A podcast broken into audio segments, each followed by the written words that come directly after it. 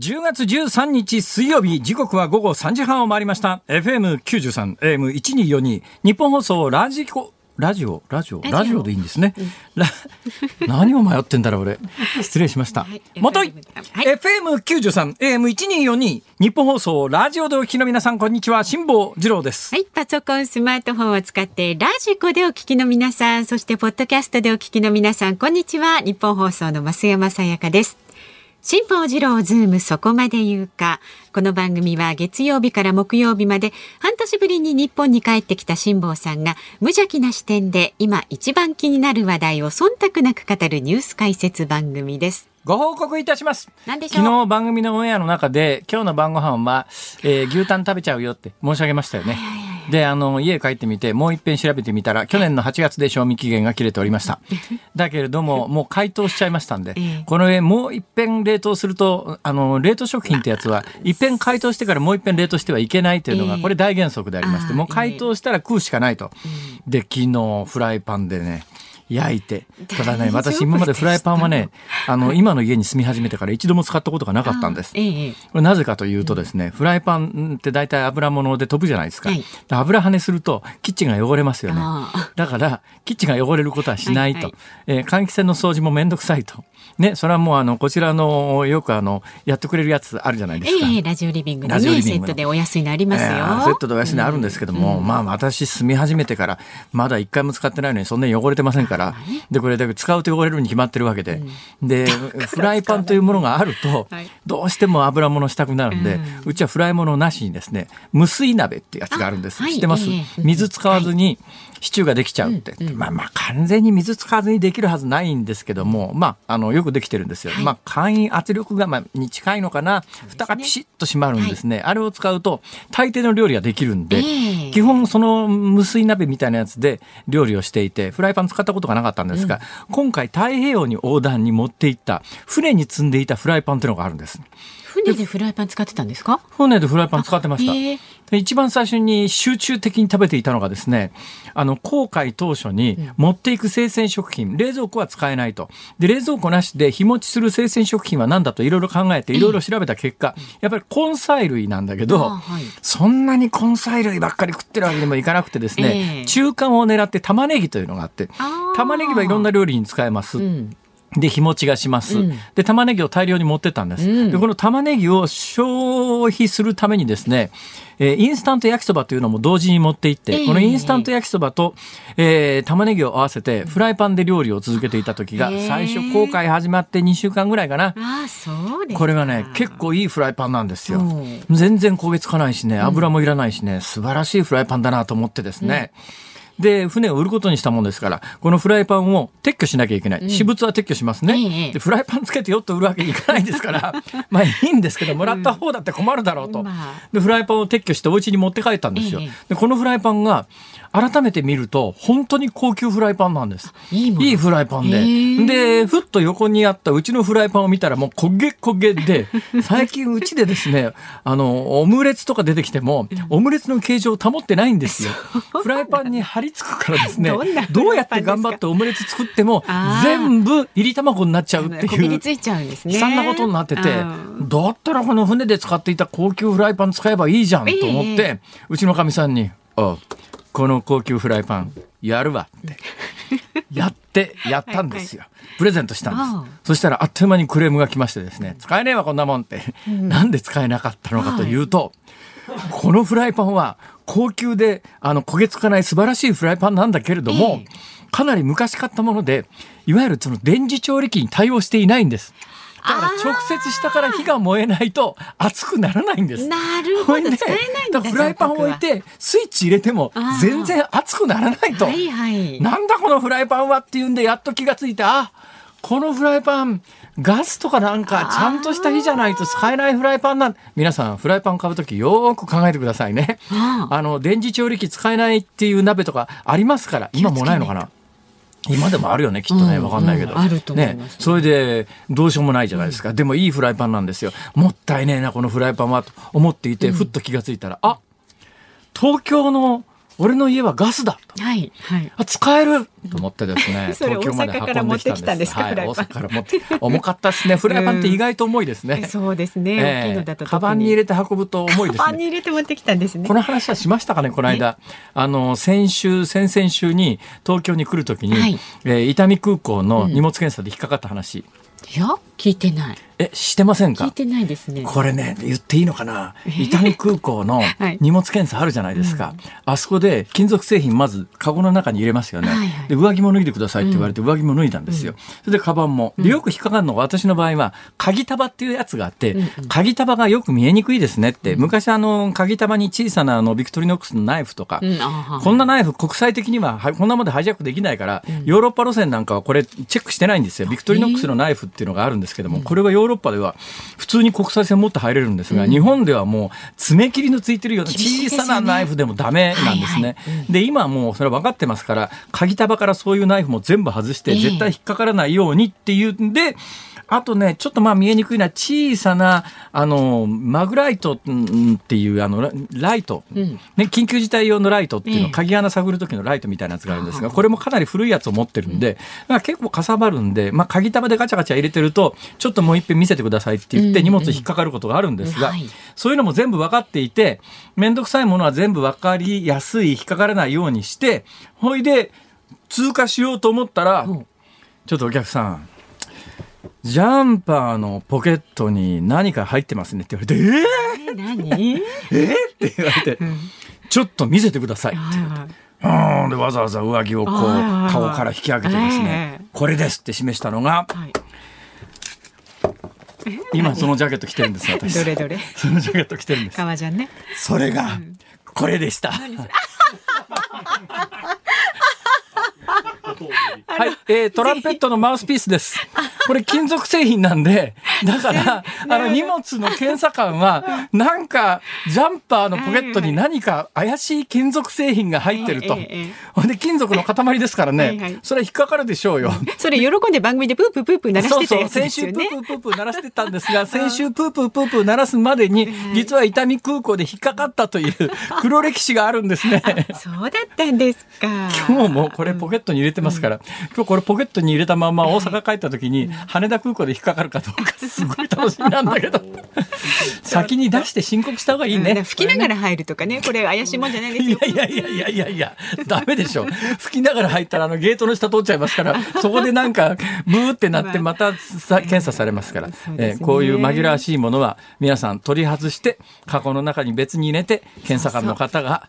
悩まないように。お手間かけないようにね。悩んだんだと思いますよ、検査の人は。なんだろうななんだろう、これ、ジャケットに入ってる、この妙な形状のものは、一体これ、よく昔から都市伝説で、はいあの、いあの飛行機のあの検査が始まった頃ですよ。だから昔からやってないんですよ、あんなもの。あれ、あの、多分ね、始まったきっかけはそうだな、多分ハイジャック事件が何回か多発した後で、ええハイジャック事件が多発する前なんか、あの、電車に乗るとき、今、J、今、JR とか調べませんよね。ええあで実はね、日本の JR 調べませんけれども国によったら電車に乗るときにあの飛行機と同じような荷物検査する国もあるんです。あー電車でもね。くさいですよ、はいこれ、ええ。電車に乗るのにいちいち荷物検査ですから、日本はまあそういうことがないんでね、えーまあ、それも賛否あるかもしれませんが、私はまあまあいい国だなとは思いますけども、まあ、飛行機に乗るときそういうわけにいかないんですよ。はい。それでまあハイジャックがの前はこれ調べてなかったんですが、それ以降調べるようになってだんだん検査が厳しくなってきて、まあ今はこれトランペット。だからそのそれがね何が言いたかったかというと、私の場合はトランペットのマウスピースですけれども、都市伝説があってですね、70年代か80年代にその荷物検査が始まった頃、あのアイドルの女性がああいう検査の時、通る時に、なんかややこしいものをかカバンの中に発見されてっていう都市伝説がよくその当時はあったんですけどね、うんうんうん。私の場合はトランペットのマウスピースなんですが ただ検査官の人も、はいこれは一体だからあの形状からこれあのどう回しても丸いですから横から見る限り同じ形なんですけど、トランペットのマウスピースだとトランペットやってる人は見た瞬間にマウスピースだってわかりますが。普通の人わかんない人これ。シルエットで見た時に、ん。なんだろうこれって思いますよね。かそれこそなんか怪しい道具危ないんじゃないかってその手のうねん。なんかそのその手のってどの手のだって話もありますが。あの怪しいものに辛坊さんまた何持ってんの？週刊誌に言っちゃうよぐらいのことは考えたかもしれません。ということで、えー、荷物検査の係員の人悩ませないように荷物検査のゲートを取る前には、えー、怪しいものは身から外して、はい、あのはっきり見えるようにカゴの中に置いてと。いやそんな話をしようと思って今日番 組がどこだった今日一番最初何の話からこれ始めました？えっとあ牛タンのフライパンの話からですよ思い出しました。話はフライパンに戻ります。戻るんですはい。でフライパンも同じ検査を受けたんですが多分フライパンに関しては検査の人があフライパンだ。なんでこの人フライパン持って飛行機乗ってるんだろうって思ったはずですが、これに関してはフライパンだと見てすぐ分かりますので文句言われなかったです。黙って通してくれました。で東京にそのフライパンを持ってきたもんですから、で今までなんでその牛タンの期限が切れちゃったかというと、牛タンの冷凍物を手に入れた時に、フライパンがなかったから料理する手段がなかったんです。強火で2分焼けって書いたんです、はいはい、で強火で2分焼かなくちゃ焼かなくちゃ焼かなくちゃってこれ鍋でやると焦げつくよな、焦げついたらやだな面倒くさいな油敷いたら 油が飛び散ったら面倒くさいなとかいろいろ考えてですね、えー、料理できずに来たんですが、ここへ来て家にフライパンが来たもんですから、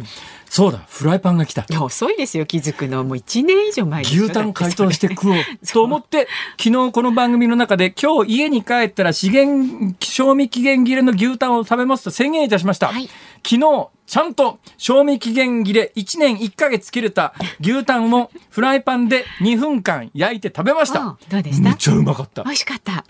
何も傷んでない。あ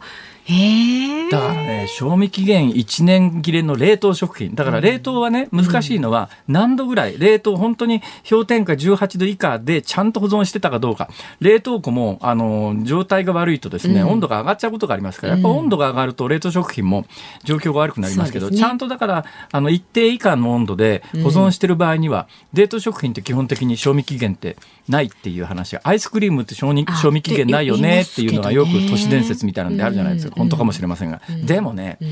あの古くなったアイスバニラアイスなんて臭いよ。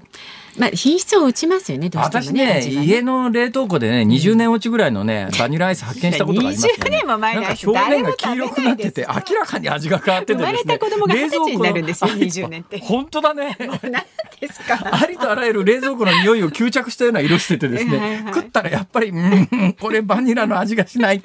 ていうことは多々ありますけれども。はい、ご報告です。大丈夫でした。いや、あの、良い子は真似しないでください。普通の方はちゃんと賞味期限内に召し上がってください、ね、賞味期限はあくまでも消費期限と違って、あの、美味しさを保証する期限ですから、賞味期限が切れた食べ物に関しては、ええまあ、あの自己責任で、もう、ね、あのね、お腹痛くなっても、はい、うん、医療関係者に迷惑かけないというぐらいの心意気で。そうですね。あんまり大丈夫だって辛坊さんが豪語すると何かあったら辛坊さんにクレームつきますからね。え、すべては自己責任でお願いします。その自己責任について詳しく知りたい方は、自己責任という本を検索してみてください。私の最新刊です。はい、ありがとうございました。ご清聴ありがとうございました。はい、お後がよろしいようでということで、株と為替の値動きをお伝えいたします。今日の東京株式市場日経平均株価続落しました。昨日と比べまして90円33銭安い28,140円28銭で取引を終えました。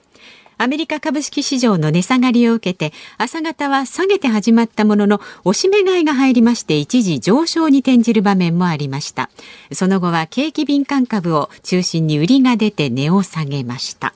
で為替相場は現在1ドル113円50銭付近で取引されています。昨日のこの時間と比べますと30銭ほど円安になっています。さあ、ズームそこまで言うか、この後は昨日から今日にかけてのニュースを振り返るズームフラッシュ。4時台は第一生命経済研究所首席エコノミストの永濱利廣さんをお迎えしまして、円安について、そして岸田新総理大臣の経済政策について伺います。5時台は新型コロナのワクチン接種率日本がアメリカを抜いたというニュースにズームします。番組ではラジオの前のあなたからのご意見お待ちしております。メールは zoom zoom アットマーク 1242.com 番組を聞いての感想はツイッターでもつぶやいてください。ハッシュタグ漢字で辛坊治郎。カタカナでズーム。ハッシュタグ辛坊治郎ズームでつぶやいてください。お待ちしています。ニッポン放送ズームそこまで言うか。このコーナーでは辛坊さんが独自の視点でニュースを解説します。まずは昨日から今日にかけてのニュースを振り返るズームフラッシュです。岸田総理大臣は昨日の衆参両院本会議の代表質問で新型コロナワクチンの3回目の接種についても全額公費負担で行うと表明しました。アメリカ国防総省のカービー報道官は12日日本の海上自衛隊とアメリカ、インド、オーストラリアの海軍による共同訓練マラバールを開始したと発表しました。中国を念頭にした連携の狙いがあるとみられます。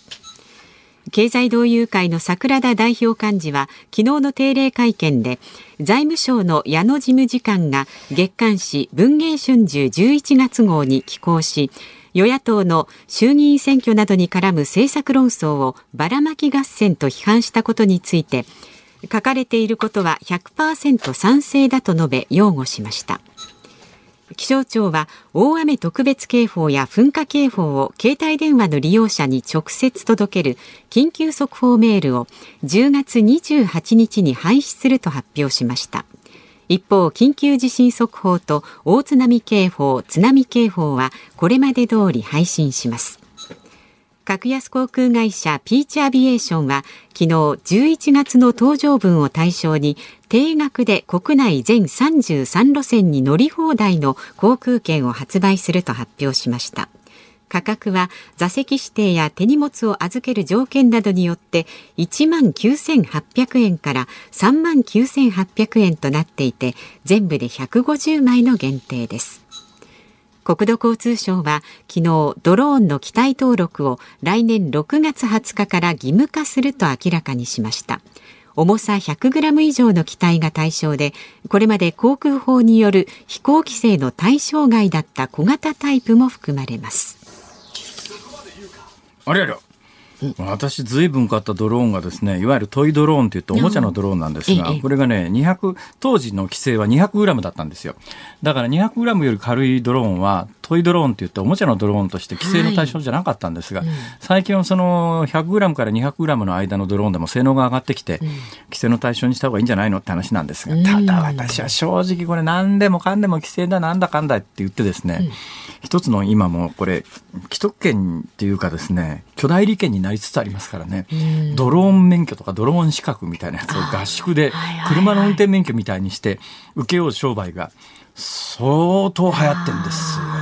だからそういうところに役人の天下りはいないのかとかさ、まあいろんなことを考えた時になんか多分多くの人はドローンは迷惑だしあの当たったら危ないからどんどん規制しろっていう人が大半なんじゃないかと思いますけどね、でも何でもかんでもこれ箸の上げ下ろしみたいなもんまで法律で決めていくのは私は反対ですね。さて、えー、今日はねニュース一つ一つに言い出しゃきりがないんですけど、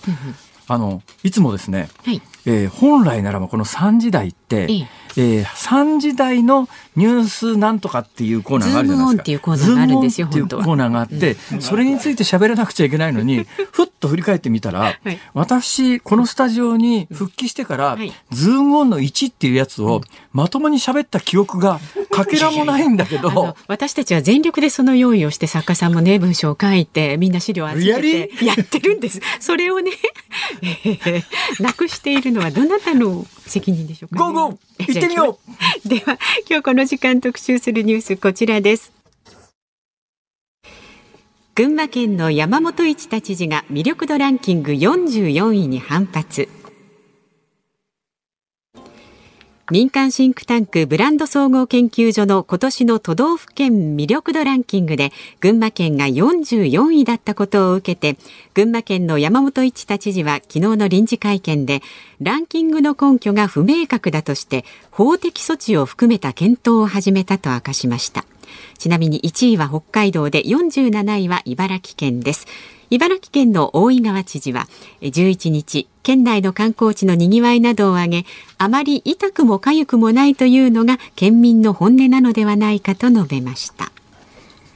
まあこれに関して言うとうん第一報聞いた段階の印象で言うと、はい。まあ冗談通じねおおっさんは面倒くせえなっていう ね、まあそれだけの話で以上終わりなんですけども、はいただ、うん、どのぐらい本気なのかな？山本さんも。本気だとすると、ちょっと問題はあるよね。こんなこといちいち本気で突っかかっちゃうような人がやっぱり行政のトップにいるって俺が県民なら不安だな。だけどまあ逆に言うとこうやって話題をね作ることで群馬県のえー、アピールをしようっていうんだったらまあ、それはそれで一つの方法かなと思いますけど、ね、ただね、怖いのは、こういうのを真面目に、例えば法的手段をみたいなことになると、調査してる会社も萎縮するよね。えー、これ来年やった時に訴えられちゃ面倒くせえなとか思うと、うん、ほんじゃやめとこうかっていう。だからこの手のなんかあの、遊び、まあ、や、調査本気でやってるところはこれ遊びじゃないのかもしれませんけどね。本気でやってるのかもしれませんが、ただまあ、いや、受け取る大半の側は遊びだと思って受け取ってるわけで、そんなに本気になって受け取ってませんから、うん、この手のまあ遊びみたいなことがどんどんなくなっていくのも寂しいよな。いちいち向きにならなくてもっていう感じは正直しますね。うん、そもそもね、これね、これ大阪人がこのアンランキングを見たとき、そんなバカなってみんな思うんですよ。というのは、うん、この都道府県魅力度ランキングっていうのは、あのシンクタンクの民間のシンクタンクのブランド総合研究所というところがですね、毎年発表してるのかな？はい、納得いかないですよ。大阪の人気度ランキングなんてね、1位がまあこれ北海道。これも誰が考えても北海道はそうだろうなと思うじゃないですか。で2位の京都。まあ京都もそうだなと思いますね。3位の沖縄。まあまあそうだなと思いますね。ここまでは多分ね、まあみんな納得だと思いますよ。これで4位の東京。はい、まあ東京かっていうね、日本の首都だからな。はい、で5位が大阪だって。えなんで大阪。これね大阪人は全員、うん、なわけねえだろうと。そうなんですか？大阪が5位笑かしよんなみたいな。ここがねやっぱ大阪人の素晴らしいとこで、ええ、これ大阪が例えば47位の最下位、はい、現実に最下位は茨城県ですけどね、うん、これ47位の最下位で断壁の最下位だったとしても、ほらお前大阪最低やんか。47位や47位。最低やで最低魅力度ランキングで。でもな好きやねん大阪が。そんな大阪が好きやねんっていうのが多分大阪人の大抵の反応で、大阪が5位にランキングされてるって なあほなって。これだけ見ただけでなあほな、なんでこんなランキングになるかというとですね、これどういうランキングかというと、えー、例えば認知度、その自治体どのぐらいしてますかっていうとかですね、えー、どのぐらい住んでみたいですかとか、どのぐらい住むのに便利ですかみたいなことを、あの、5段階で全国の人に回答してもらうのかな。はい、そうすると、やっぱりね、都市なんかは便利だから、どうしたって数字が上がるんですよ。で、ね、まあ、北海道とか沖縄とか京都とか有名な観光地は上がりますよね。となると、まあ、印象の薄いところは下がるわけですよ。で、全く納得いかないのがですね、関西で、まあ、トップ京都はともかくとして、2位が大阪で、で13位に兵庫県が入ってるんですが、それよりずっと上の9位に奈良が入ってるんですよ。うん、まあ、確かに関東の人たち、全国的に見りゃ、うん、京都と奈良と並ぶ観光地っていうイメージがあるじゃないですか。関西人で兵庫県民、特に神戸あたりに住んでる人間にとっちゃ、うん、なんで神戸が奈良より下やねんと。あ、そういう感じですか。なめとったら芝居たるぞみたいなことを、脇山さんなら言いかねないって、誰やねんそれって話ですが。はい、はい。そう考えたときに、まあそないに本気になって起こるようなことでもないやろうと、うん、まあそれだけの話なんですけども、いやこの話まだまだ続くんだけど時間がないわ時間がないけど今日はズームオンできました。10月13日水曜日時刻は午後4時を回りました。東京有楽町日本放送第三スタジオから辛坊治郎と。増山さやかでお送りしています。ご意見ご紹介していきます、はいはい、横浜市の浜野俊彩花さん辛坊さん、今日は寒いですが、東京の自宅の床暖房は使い始めましたか？去年確か床暖房をつけたまま大阪に帰って東京に来たら暖かすぎたみたいな話がありましたが。暖かすぎたところが問題ではなくてその4日分の電気代を考えると気が遠くなったという話をさせていただいた記憶はありますが、はい、電気ももったいないのでさすがにまだ床暖房をつけるほど暑くはないですね。どうでしょうか？でも今日確かにねえー、革ジャン着てきてそんなに暑い感じがしなかったんで11月上旬並み。革ジャン着て歩ける季節になったんだなと。そうそう,、はい、そう思いますが今の気温が何ですか？17.6度ですか、うん、えー、湿度93ほらまあ湿度高いね、まあ、雨降ったりね、ね、あそういうことですか、はい、さっきのね、都道府県魅力度ランキングのところでどうしても言いたかったことがあるのが、ええ千葉県が12位なんですよ。はいはい。埼玉県が45位なんですよそ。うですよ。これちょっと差ありすぎない？まあこれね。埼玉県民の増山さん、いいんですか、これで？まああのこれは法的手段を講じた方がいいじゃないですか。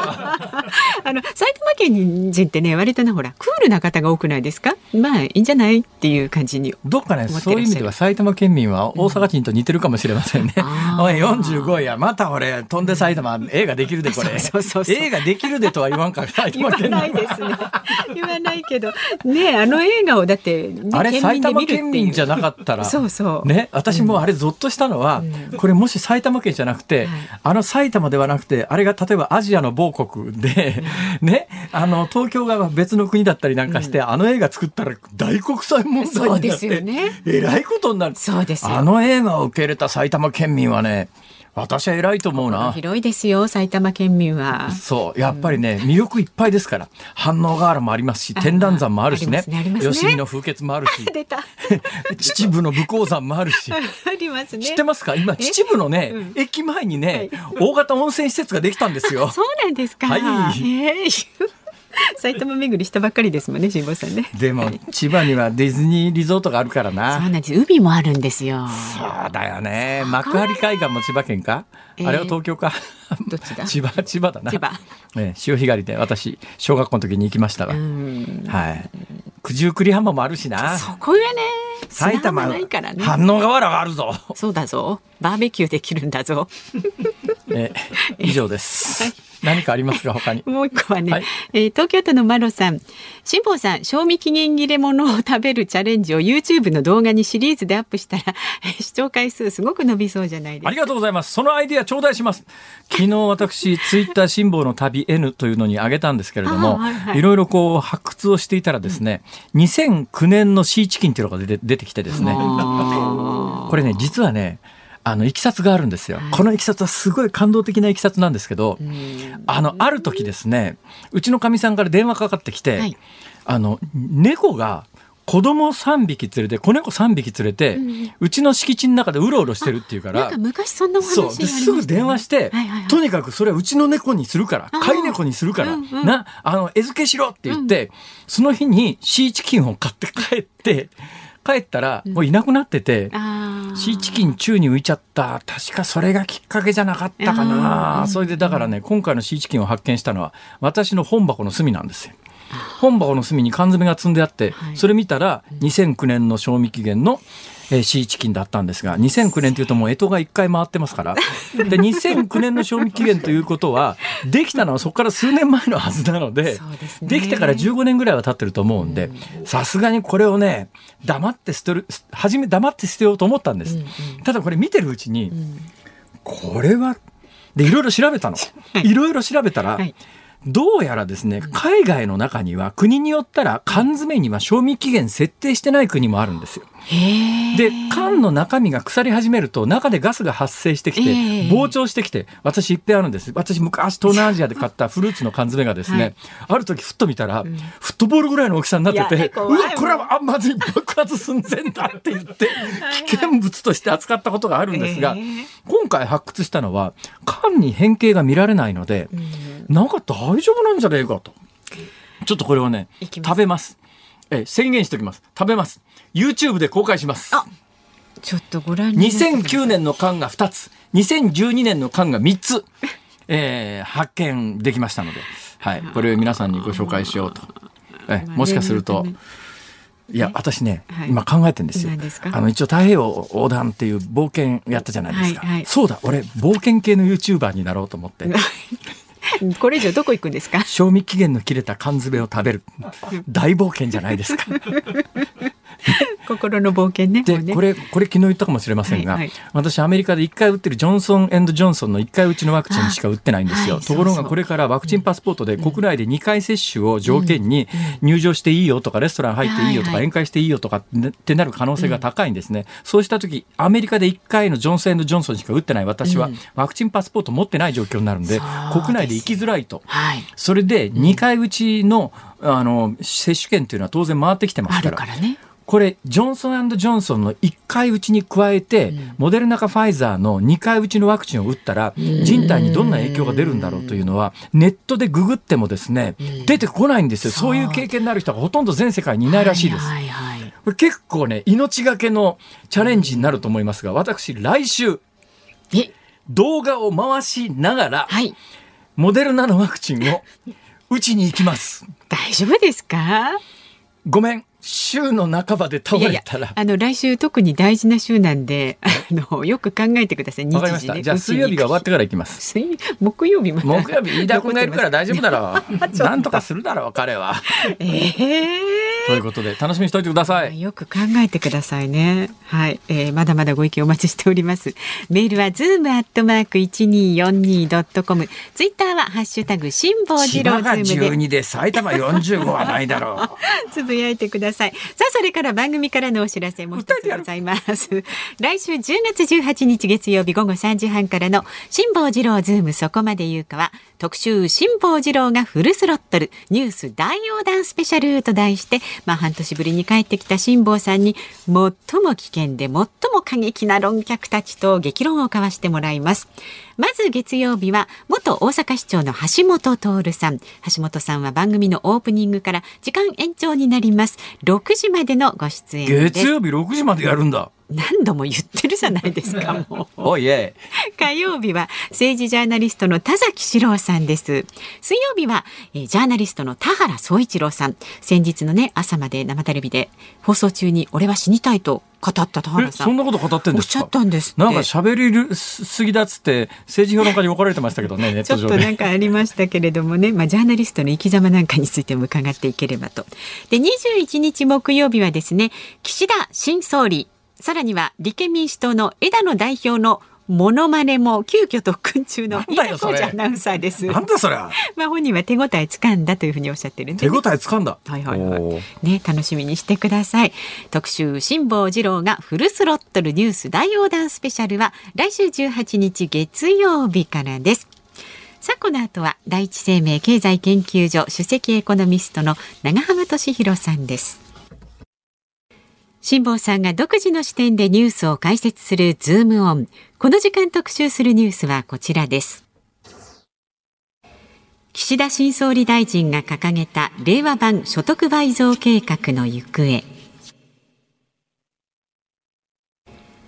岸田総理大臣の所信表明演説の中に自民党総裁選挙で訴えた令和版所得倍増計画への言及がなかったことについて昨日の参議院本会議の代表質問で立憲民主党の福山幹事長が令和版所得倍増計画はどこへ行ったのかと追及しました。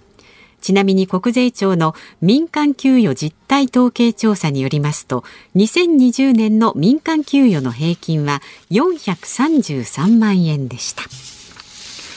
では、専門家をお迎えしております。第一生命経済研究所首席エコノミストの長浜俊弘さんです。よろしくお願いいたします。よろしくお願いします。よろしくお願いします。えー、半年間ブランクがありますから、もう聞きたいこと山ほどあるんですが、中間さん、はい。なんかこの半年で大きな動きはどんな感じですかね？大きな動きですか、はい。リアルタイムでずっとこう継続して見てる人は分かんないですよね。そうですね。突然私半年ぶりに帰ってくるとですね、ええびっくりしたことがいっぱいあるんあですよ。例えば何ですか？まあこれ経済とは間接的にしか関係しませんけれども、はいワクチンの接種率がびっくりするぐらい上がってたりとかですね。はいはい ええこんなに上がってるかみたいな。もうアメリカは思いっきり抜いてますからね。ええあの、行く前はちょっとありえないんじゃないの、はいっていう数字ですよね。そうですね。はい経済でいうと、そうですね、原油の価格が。行く前はマイナスでですね、あなんかあの、値段がプラスじゃなくてマイナス、え、はいはい何その価格がマイナスってみたいなはいことがあったじゃないでまあすか。去年の5月ぐらいですね。はい。ところが今は何ですか？バレル80はい、80超えましたね。ドル超えてる、ってかなり高いですよね、これ。高いですね。もう物価の上昇だと2008年以来ぐらいじゃないですか。いや、はで、円安に加えて、原油高っていうことになると、はいはい。これから冬に向けて、灯油とかガソリンとか大丈夫なのかと、素朴に思うんですが。はい。いや、あの、大変厳しいと思いますね。はい、で実はその原油って、まあ、結局、日本ってほとんど海外から輸入してるじゃないですか、だから結局、所得の海外流出になっちゃうんですけど、ええ今ぐらいの水準でこのままいっちゃうと、ですね、はい。あの消費税の負担とお比べると、大体消費税1.7%引き上げぐらいの負担が家計にきます。はあー。じゃとなると、はい。家計にそれだけの負担がということで言うと、はい。つまり、はい。灯油や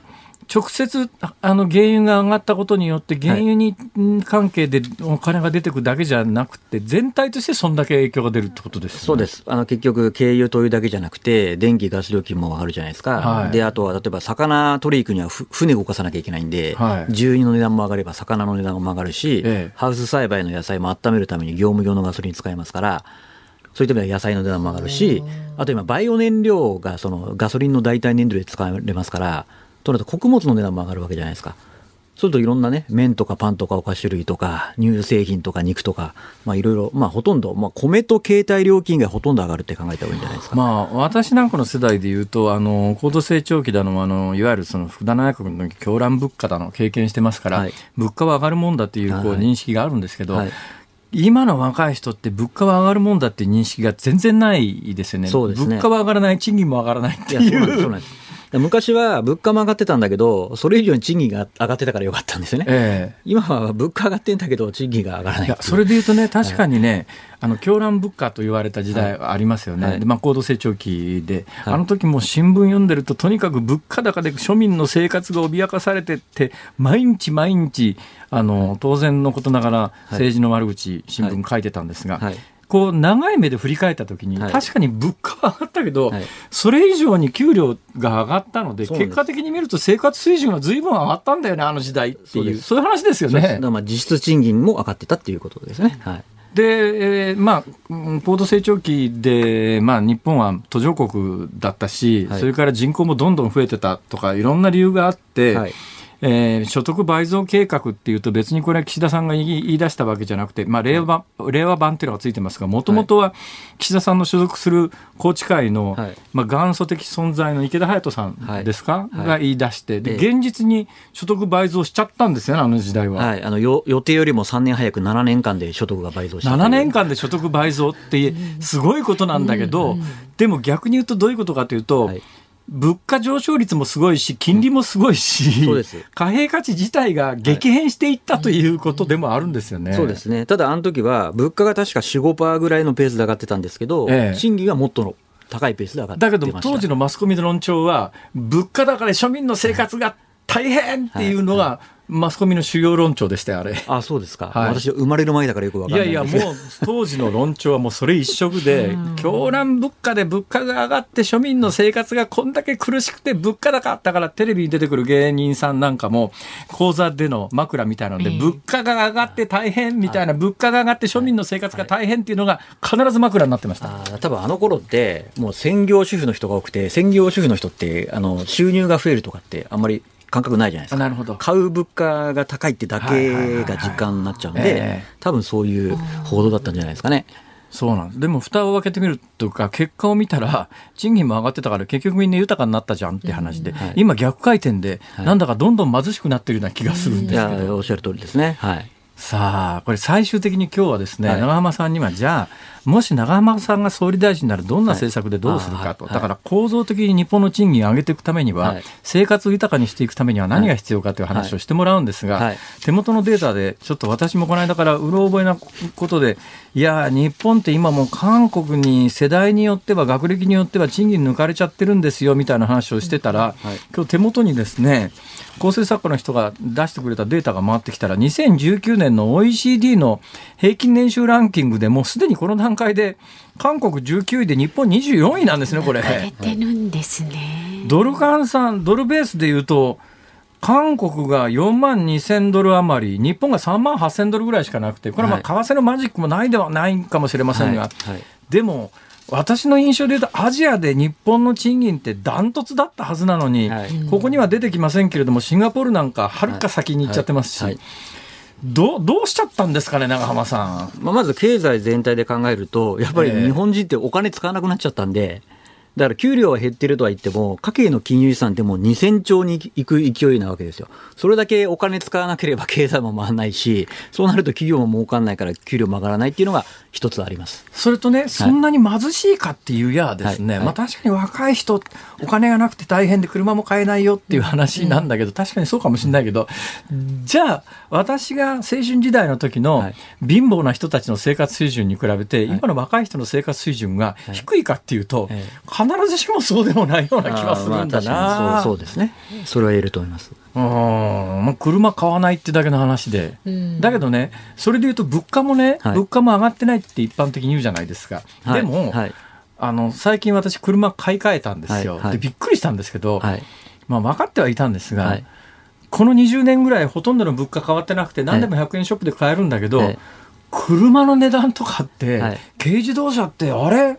当時50万円ぐらいで数十年前買えたよなっていうのが今軽自動車買っても乗り出しで乗り出し価格で200万円ぐらいしますからね、そうですね。なんだろう上がってるものはすごく上がってるような気がするん上ですがってます。だからそれで言うと、まあ多分自動車なんかだと、やっぱり部品なんか海外で作られるわけじゃないですか。で、昔はその新興国なんかすごい賃金安かったので、ええ。安くできたのが、今はやっぱり新興国もね、高くなってきてますから、まあそういった意味で部品も上がってるし、あとは国際的な、例えば商品市況なんかでも、食料品なんかでも、まあ世界中でこう奪い合いしてるわけですから、ええとなるとやっぱり日本が全然所得が増えてないので、まあ、買い負けちゃうわけですね。結局日本は景気悪くても世界でいわゆる価格が決まっちゃうんで、そうするといくら国内で、ね、景気良くないと言ってもやっぱりいやそうなんだろう物価が上がっちゃうと思います。だからはい。車なんかも、車の販売の車作ってるとこなんかも、海外ではこの値段で売れてます、うんはい。国内だけ安くするわけにはきっとバランス的にいかないんだろうなっていう、海外の値段に合わせていくと、はい。どうしても国内価格だけどんどん上がっていって、それでもまあ商売になってるから、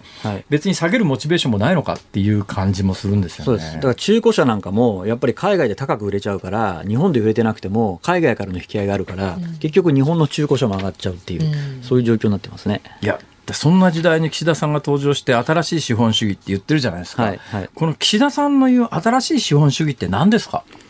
よくね、成長と分配のバランスって言ってますよね、ええ。そのアベノミクスは成長で結局、格差が拡大したから分配もって言うんですけど、はい。ただ実はあの格差、所得格差の指標であのジニ係数ってあるんですけど、はい、どのくらい、まあ、食費じゃなくて、あそれはエグリケースそうですね、ええ。貧困、しあのジニ係数って所得格差がどれぐらい広がってるかあれはどうどういうふうに求めるんでしたっけ？ね。ローレンツ曲線っていうので、だから0から1の間で、その数字が上がるほど格差が拡大していて、下がるほど格差が縮まっているっていうデータなんですけど、それ実はアベノミクス以降下がってるんですよ。で、それなんで下がってるかっていうと、アベノミクスで、あの、雇用者数が500万人以上増えてるので、要はアベノミクス前では、いわゆる給与収入を全くもらえてなかったんだけど、給与収入もらえる人が500万人以上増えてるんで、底辺が上がってるので、格差は実は縮小してるんですけども、あの、なんか格差拡大してるっていや、言って分配って言ってこれがね、スローガンってやつで、格差拡大してますってこう言うじゃないですか。で、それがまあ、社会的常識になってますね。今おっしゃったように、ジニ係数っていう国際的な指標の格差指数でいうと、日本は、小泉竹中時代以降、格差むしろ縮まってるんですよ。あの、そう、再分配も考えたらで全然これ広がってない現実に現実に私が小学校中学校時代の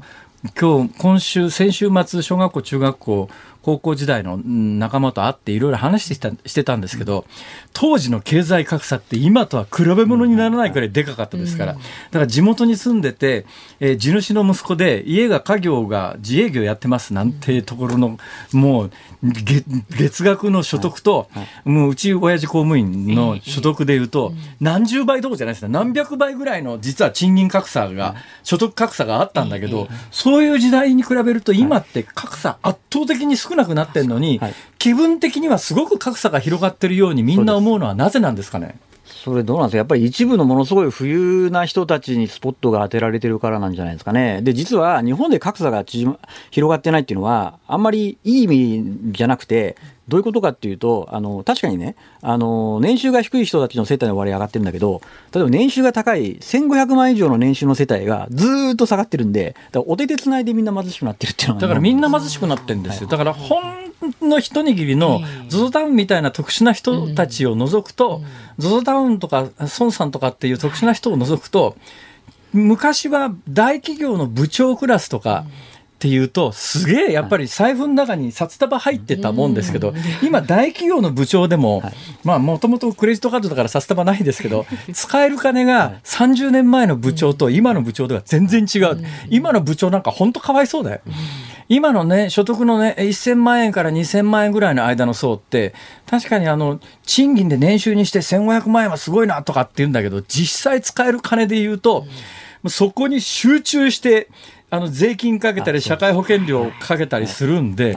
ものすごい貧しいですよね。だから年収1000万ぐらい多分一番厳しいんじゃないですかね、あの税収ほんでまあ国会でも、でもね、数は少ないんですよ、やっぱり。だから年収、えー、1000万円以下の人と1000万円以上の人でいうと、1000万円以上の人の数は圧倒的に少ないんで、政治的にはここを差別して、所得を抑えても、あのその方が得なもんですから、うんうん、1000万円以上の人たちの税金ももっと増やしてって、政治的に言った方が得だから言うんだけど、そんなことしたら日本どんどん貧しくなって、物が売れなくなるだろう、そらっていう。おっしゃる通りだと思います。はい。長浜さん、はい、なんとかしよう。ええ。いやだからね、そういった意味では、確かにね、家計の所得格差は広がってないんだけど、海外と比べると、企業と家計の格差が広がってるんです。分かりやすく言うと、海外に比べて日本はやっぱり労働分配率が圧倒的に低くて、企業儲かってるのに会社儲かってるのに賃金払わないっていうことですね、早い話が、はい、それは間違いなくあります、じゃあ、もっと払ってもらいましょう。そうなんです。で、私ね、いろいろ調べたんですよ。その、じゃあ、ね、賃金が上がってる国って、えー、どういう特徴があるかというと、実はね、私見つけたんですけど、えー、賃金上昇率が高い国ほど失業率が高いんですよ。で、どういうことかというと、要は労働市場が流動性が高いところが賃金が上がりやすいんですよ。あの日本みたいな終身雇用で、まあ、あの人の流動が、ただね、難しいのは、長浜さんと必ずしも全部が一致してるわけじゃないと思うんですが、竹中平蔵さんという人が。だけど、竹中平蔵さんなんかが言ってるのと、長浜さんが言ってるとところと重なる部分があるんですが、ところが社会的に竹中平蔵が言ってることは間違いで悪だっていうのが、もう浸透しちゃってますから、それに近いことを言うと、ネット上で猛烈に叩かれるっていうようなことがあるんだけど、でもね、そんなこと言ってるうちに日本本人どんどん貧しくなるよこのままだと。で僕そういう危機感はあるんですけど。いや私も思いますね。いや結局なんで企業が賃金上げられないかっていうと、やっぱり解雇規制が厳しいからだから賃金上げたら将来も上げなきゃいけないからっていうところが私はあると思います、ね、そんなことを言うと長浜はあの国民どんどん企業に首を切ってもっと儲けろって言うのかっていう人が出ますよ。あまあ、それは覚悟の上で言ってますけど、でも経済的にはそうだと思いますけどね。いや、だからね、ネットの悪口をベースにね、今突っ込もうと思えば山ほど突っ込めるんですけど、でもね、それをしたくないんですよ。ネットでそうやって書いてる人たちって全然分かってないもん。なんで分かってないのにこんなこと書くかなって思うんですよ。長山さんどう思います？うん、じゃあまあそうですね。まあしょうしょうがないですね、それはね。そのあたりまた ね、じゃあ日を改めて 詳しく。ちょっと、そうなんですか。えっ、ー、と今日は第一生命経済研究所首席エコノミストの長浜さんにお話を伺いました。またよろしくお願いします。またよろしくお願いします。10月13日水曜日時刻は午後5時を回りました辛坊治郎ですニッポン放送の増山さやかですズームそこまで言うか。あ、まずエンディングリクエストですね。ねエンディングリクエスト、うん、なんかそのエンディングリクエストっていう言い方が嫌だな。なんかエンディングノートみたいじゃん、それ。それは 何か起きにかけて毎日毎日エンディングノート書かされてるような気がするんだね。これエンディングリクエストですって言われた瞬間にさ、まあいいかもう。いいじゃないですか？そういう名前でも定着してるんですか、これ。うん、そうですね、ちょっと言い方変えられないですかね、なんか。何しますか、えー、まあじゃあ、あの、後日考えていただくということでですね、うんうん、えー、構成作家さんにあの、頭を絞っていただいて、今日もね、はいはい、やっぱ東京は華やかだなと思いましたね。はい、あのこのラジオ局へ来て、はい、で本番始まる前に長官用意していただいてるやつをですね、うん、ダーッとこう読んでたんですよ。でまあ関西で同じようなことしてても目の前に現れるのが、うん、まあ最も有名タレントでも狭間寛平さんぐらい、うん、おお寛平さんだみたいなことはあるんですが、今日、え目の前すっと撮った女性、あれ？尾崎亜美じゃんと思ってですね。今日ラジオビバリヒルズに、ね、ライターの尾崎亜美さんが目の前通ったんですよ。うわ、東京は華やかだな、やっぱりと思って。尾崎亜美。ああ、オリビアを聞きながら、アンリ。こう、頭の中で連想がつながってですね。うん、あ、今日はアンリのオリビアを聞きながらだ、とこう。思ったわけでございます。アンリさんの。アンリさんのデビュー曲じゃないかな。うんうん、アンリのデビュー曲はだから尾崎亜美さんが作詞作曲のはずですよ。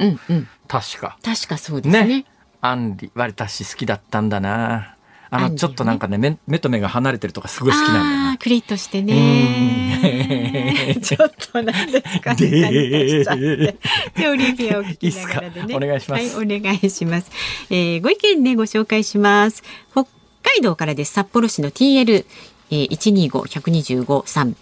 辛坊さんまさかジャケットのポッケにマウスピースを裸で突っ込んでたんじゃないでしょうね、はい、マウスピースを裸で突っ込んでました、ね、ご存知のように金属製ですから、はい、空気に触れると酸化しますし中にゴミも入りますし傷もつきます。せめて、えー、スワブスワブで包んでください。同じアマチュアラッパーとしてお願いです。それだ。俺がこの間音が出なかったのはその理由だえ？え？保存が悪かったんだマウスピースの。別のところかと。そうだよね。あれね多分表面がね銀かなんかの銀のメッキがしてあるはずなんですよ、うん、銀の無垢じゃもちろんないんですが、うん、銀のメッキがしてあるはずなんで確か銀ってなんか置いとくと黒くなるよね。そうですね、そうですね。どうなんだろう？置いとくと黒くなるんだろうこんな湿度が高い日に裸でこんな持ち歩いてプープーやってるとだから今もう練習するにはマウスマウスピースだっていうんでですね、うん、ポケットに突っ込んで断るごとにポケットから出してきてプープー吹いてるんですけど。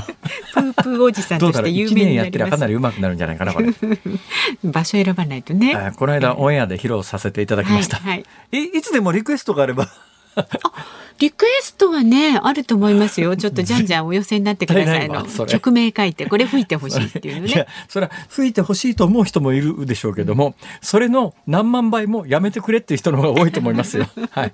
いや私はやってほしいと思いますけれどもやっぱりサイレントマジョリティ大切ですからねはい黙ってねはいご意見お待ちしております。ズームアットマーク一二四二ドットコム、ツイッターハッシュタグ辛坊治郎ズームでつぶやいてください。お待ちしています。辛坊さんが独自の視点でニュースを解説するズームオン。今日最後に特集するニュースはこちらです。菅前総理大臣がワクチン接種率でアメリカを抜いた実績を強調。自民党の菅前総理大臣は昨夜 YouTube の番組に出演しおよそ1年間の実績を振り返りました。この中で菅前総理はワクチンは効くと思いこれにかけた。いつの間にか接種率はアメリカを追い抜いたと述べました。また官房長官や総理大臣時代に最も大変だった出来事を問われると第2次安倍内閣発足直後の2013年1月に発生したアルジェリア人質事件の対応を振り返りました。ああ、官房長官時代まで振り返ってんだ。ね、そうですね。あったな、にアルジェリア人質事件っていうのが2013年の1月か。はい。2013年は本当に忘れられない年だよな。え、そうでしたっけ？はい。えー、6月16日にちょっとヨットで出港してみたら21日に船が沈みましてですね、えー、なんか大騒ぎになったらしいです。うん、はい、らしいですね。えー、なんで止まるんですか？いや、あの、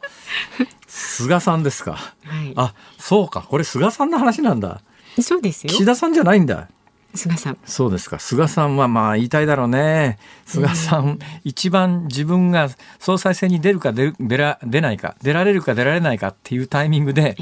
いわゆる新型コロナの感染状況がいわゆる第5波のピークって8月の半ば以降って一番政治的にデリケータの時に第5波のピークが来ちゃったんで、もうニッチもサッチもどうにもならなくなってあの出馬もできずに退陣ということになりましたけど、どうなんだろう本人としてはもうやることやったという思いなのかあのタイミングで第5波がなかったら、だって今もう、あの、世論調査、最新の世論調査いろいろ見ててびっくりするのは、えー、政府の新型コロナの対応について、よくやってると思いますか、よくやっていないと思いますかって、最新の世論調査、大体軒並みですね、よくやってるっていう方が、肯定的な意見が否定的な意見を微妙に上回ってるんですよ。だけど、岸田政権に誕生してから10日も経たないわけで、現状においておけることっていうのは、それ政治の責任かどうなのか分かりませんよ。政治のせいなのかどうなのか分からないけれども、うん、政治のせいだとするならば、それは岸田政権の成果ではなくて菅政権の成果だということになりますから、はいはい、まあ世論も移ろいやすいというか、菅さんとしては、腹に据えかねてるだろうなという気持ちはね。うん、まあそうですね。気の毒っちゃ気の毒ですね。まあ菅さんね、私だから半年、菅政権の半年いなかったんで、はいはいはいなかなかね、見ない時の評価ってできないんですよ。だから、ね、後で振り返って、あ、もう気がついた時には、え、やめるの？あれ？やめるんだ？何があった？この半年でっていうぐらいな、はいはい、そんな感じだったんですが、えー、ざーっと改めて過去に遡って半年間新聞を読んで、菅政権誕生以来やってることを見ると、確かに、えー、賛否の分かれることはありました。うん、もう典型的な例が一番最初に手つけた、あの、日本学術会議の人事問題っていうのがあったんですが、はい、これは長年、自民党のおそらく菅さんや安倍さんなどの思想性に近い人たちにとっては、なんとかしないとまずいぞ、これっていう思いはずっとあったんだけど、うん、まあ言ってみれば大した金でもないところで、これに手をつけて、えー、まあ逆サイドのマスコミに叩かれるのはもう100、もう火を見るよりも明らかですから、政治的な損得考えたときに、これは手つけないで置いとこうってずっと何年も先送りにしてきた話題ですよ。だからまあ案の定というか、まあ、政治的にあの別サイドの人たちからは徹底的に叩かれましたけれども、多分あのそっちじゃない思想性の人たちにとっては、長年放置されてきたことがやっと手つけられたなっていうイメージで捉えた人が多かったと思いますね。それ以降、まあ、あの不妊治療にどこまで保険を適用するかということで、保険拡大、適用拡大したり、それからあの安全保障分野でいうと日本とアメリカとオーストラリアとインドとの、えー、関係というのを強化して、はい、えまああこれもだから思想的な背景があるんですね。やっぱりやっぱりこれ4つの4カ国の安全保障上の結びつきを強めたっていうのは背景に対中国というのがありますから、うん、対中国に対するスタンスでこれの評価も変わってくるんですがえー、など、それから携帯電話がこの半年の間に下がったのかどうなのか、私もよく結果が分かってないんですが、まあ、ただ、問題提起をして、多分契約をやり直してインターネットで新規の契約できるような人たちにとってはおそらく安いスマホが使えるようになったんだろうとは思います。などなど考えるとね1年間の間に結構よくやってんじゃんっていう評価の人もいるだろうと思います。はいはい で、なおかつ最後のそのワクチンに関して言うと、私はこれもうこの番組復帰してから何回も言ってますけれども、えー、太平洋出たのが、船出したのが4月の9日ですよ。あの段階で日本のワクチンの接種接種率から見ると、こんなもん何年かかるのよ、全員に行くまでって思ってたんですが、現状最新データで見るとですね、これ10月13日集計データなんですが、2回の接種を終わった人の数がですね、えー、えっと、と、群馬県、あ、群馬県の知事さん、喜んでください。ワクチン接種率、日本でトップクラスです。あ70%超えてるのは群馬と山口と熊本しかありません。うん、何ですか？訴えてやる そんな言い方じゃない。違います。そうですか。ね、はい。えー、こう群馬と山口と熊本は70%接種接種率超えてます。はい、軒並み一番低くてもですね。えー、栃木とか、あ、沖縄が唯一60%を切って57.2%ですが、それ以外は低くてもやっぱり60%超ですね。大阪なんか低いですが60.6%。うんだからみんな60%以上ですね。これが世界の接種率に比べてどうかというと、はい、えー、10月11日に、集計されたデータに基づくとですね、日本の人口に対する、えー、規定の回数のワクチン接種を完了した。だから、1回打ちのワクチンに関しては1回、2回打ちのワクチンに関しては2回打ち終わった人の割合ですが、日本はですね、えー、平均で64.6%、63%、まあそんなもんでしょう。これ世界第8位です。うん、8位です。はいえー、9位が韓国で、韓国が59.34%、アメリカが55.67%。まあ、今年の春の段階ではアメリカのワクチン接種率は日本をはるかに上回っていたんですが、今となっては10ポイントぐらい日本の方が上なんですね。はい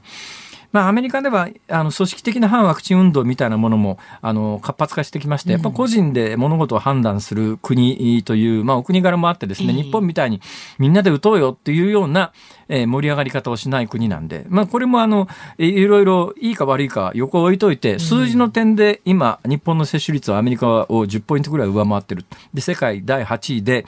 で、フランスが66%、イギリスが66%、ドイツが64%、日本はこれについて64%なんで、ここはほとんどくっついてるんですね。うん、で、フランスが世界第5位ですが、おそらくまあこれ第5位、ベスト5には入ってくるのはもう時間の問題っていう状況を考えると、うんはいよくこの数ヶ月の間にここまで来たよなって。いうのが正直な思いです。はいで、これも半年時系列を遡ったら、あの、どうもやっぱりね、厚生労働省や医師会は、えーあまりあの、積極的ではなかったっていうのが、もう一時期の報道を見てて明らかですよ。もう意図的なサボタージュと言ってもいいぐらいな状況だったんですが、それをまあ自衛隊に組織的に打たせるとか、歯医者さんに打たせるとか、救命救急士に打たせるとか、そうするとまあ医者も自分の領分を侵されちゃ嫌だっていうんで、かなり積極的に打ち始めるっていうんで、一気にワクチン接種が進んだって、これはまあ政治の力でしょう。そう考えたら、よくやったじゃんっていうのが、あの、半年日本にいなかった人間が半年過去遡っていろんな報道を見るとそう思うんだけど、あまあ、政権終わった時の支持率は低いわな。ね、そうでびっ。くりするぐらい低い。だから、多分、菅さん本人としては悔しいだろうなとは思うけど、うんまあ、人間の運命なんてそんなもんだから、菅さん、諦めよう。それ菅さんにエールを送るコーナーですか？いや、別に菅さんにエールを送るつもりはないんですが、それでね、ワクチンという話で言うと、この間からちょっとずつ話題になってて、今日、読売新聞が夕刊に書いてきて、もう私は知ってましたけどね、あのあ、メッセンジャー RNA のワクチンなんですよね、ファイザーもモデルナも。このメッセンジャー RNA というのは、今日読売新聞をちょっと読んでみますと、あのえーメッセメッセンジャー RNA は体内に入れると免疫が働いて炎症を起こすことからワクチンへの活用が難しいと長年されてきた。ところがハンガリー出身の研究者がですね、メッセンジャー RNA を構成する物質の一つであるウリジンというのを、シュードウリジンというものに置き換えると、体の免疫システムに異物として認識されずに体内に留まりやすくなって、まあワクチンとして効くんだということを発見して、で、そのシシュードウリジンというのが非常に国際的に注目される物質なんですが、このシュードウリジンという物質を作ってるのが、なんと日本の醤油メーカーの山佐だったということで、ええそうそう。この山佐の技術がすごい注目されてるという話があって、これ先週末ぐらいからちょっとずつ報道されてるんですよ。それで、それ見た瞬間に、はい。これ山佐の株は上がるぞ爆買いだ私ね、時々ね、はい新聞とか読んでて、これ絶対儲かるだろうなと思う思うことってあって、はいはい太陽光発電の補助金を政府が決めた時に、あええええこんなんボロ儲けじゃんって、これ明らかに太陽光発電潰すために、極端な補助金ばらまくしかありえない、ばらまいてるとしか思えないと。やったら大儲けだよなって今から10年前に思ったんですよ。同じで、今回も山佐の株買えば大儲けじゃんと思って調べたら、はい。山佐の株は公開していなかった。そうなで。パソコンで山佐って打つとあーうん。株ってみんな同じこと考えて。変換のワードが出てくる。調べてるなんだ人間考えることはみんな一緒じゃうん。んというはいそういう話です。ズボンでした。お送りしているのはアンリでオリビアを聞きながら、えー今日私昼間尾崎亜美さんを日本放送の社屋で見かけてですね、えー尾崎亜美さんの作詞作曲の名曲であります、オリビアを聞きながらのオリビアは当然のことながらオリビア・ニュートン・ジョンうん。ですね。オリビア・ニュートン・ジョンって、あれだね、この曲と全然違って、あれだよね、むしろもっとアップテンポの元気の出るようフィジカな感じの。ルとかね。そうですね、ザナドゥ。ザナドゥ。ああ。明日、オリビア・ニュートン・ジョンだな。こりゃ、間違いない。うん。さあ、お聞きの日本放送、この後はショープナイターです。東京ドームから巨人対阪神戦。解説、江本武則さん、実況、諸岡正夫アナウンサーでお送りします。で、明日の朝6時からの飯田浩二の OK 工事アップ。コメンテーターはジャーナリストの鈴木哲夫さん、6時台からのご登場です。立憲民主党の枝野代表のインタビューの模様もお送りします。えー、それ立憲民主党の枝野代表のインタビューってさっきの情報によると、枝野代表の精度も飯田君相当上げてきてるっていうんでそうなんですよ。これラジオはめんどくさいな本人が出てきてるのか 飯田君が喋ってるのか分かんねえじゃんこれ明日のズームでは飯田君登場ですんでね菅総理大臣と枝野代表も両者揃い踏みですよ。それ来週のスペシャルウィークのネタだから今週は小出しにしかしてこないんじゃないかなちょっとずつね。明日は飯田君辻元清美やってね ここまでのお相手は辛坊治郎と松山さやかでした。明日も聞いてちょうだい